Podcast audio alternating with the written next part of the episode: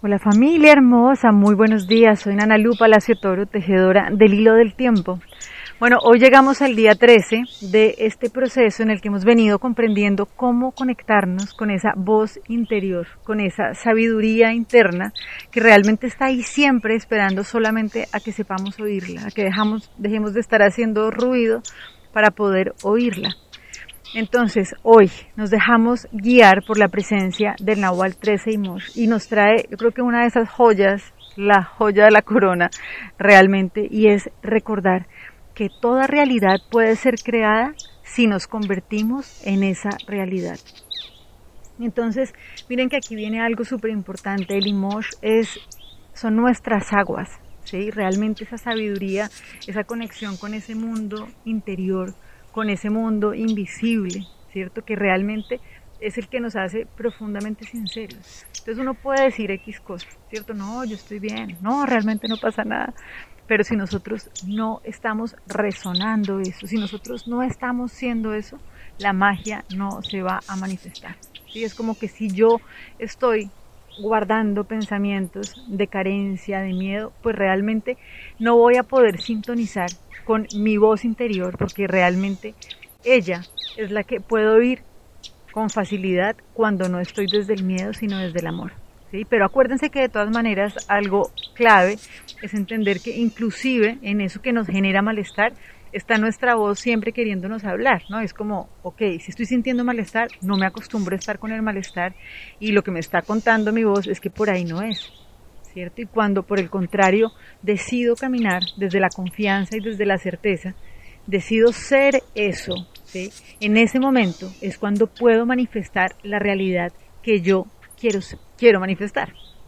Entonces, esto es muy sencillo, pero es muy profundo, ¿sí? Es como reconocer que nosotros no logramos ninguna realidad visualizando nada, sino siendo eso, entonces yo sé que estamos en tiempos de muchos retos, pero esto no se soluciona teorizando, esto no se soluciona quejándonos, sino realmente siendo ese agradecimiento, siendo esa fortaleza de verdad de aprender de los retos que nos va poniendo la vida, ¿sí? Es como recordar que el universo nos da sencillamente lo que nosotros somos, ¿sí? Por eso, no sé si ustedes se han dado cuenta, cuando comienzan esos espirales de cosas difíciles, ¿no? Es como que viene una y después la otra y la otra es como, wow, ¿por qué?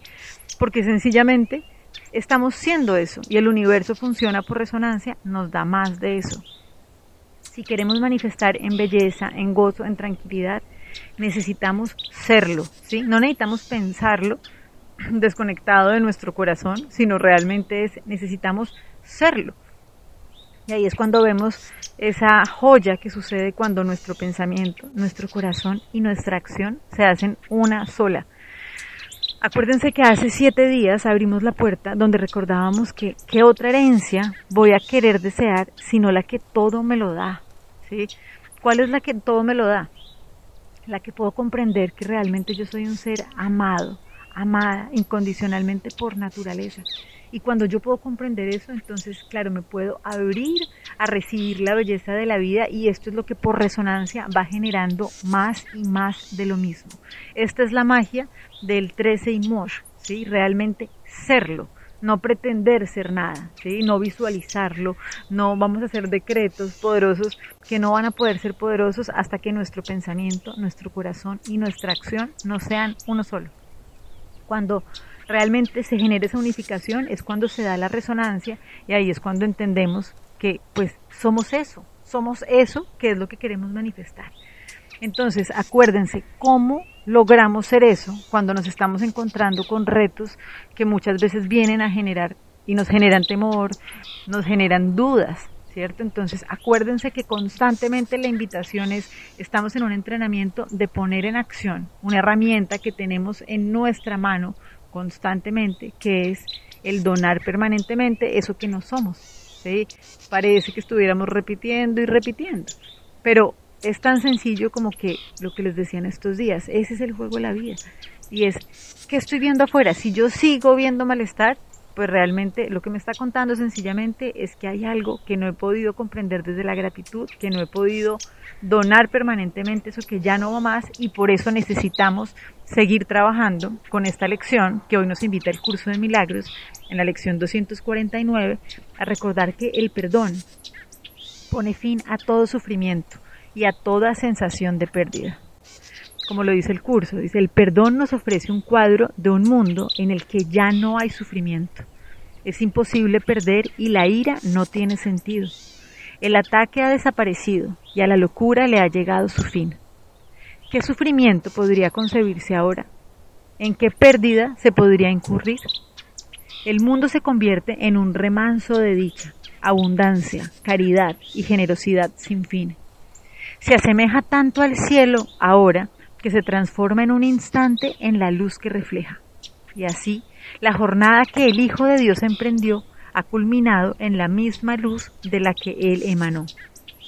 Padre, queremos devolverte nuestras mentes, las hemos traicionado, sumido en la amargura y atemorizado con pensamientos de violencia y muerte.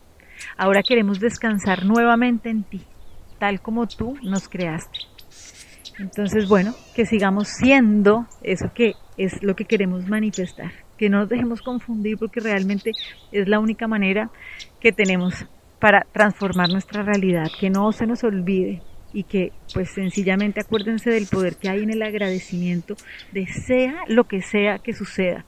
Miren, estamos en tiempos bien interesantes y necesitamos pararnos cada vez con más firmeza y con más claridad y aprender a jugar este juego de la vida.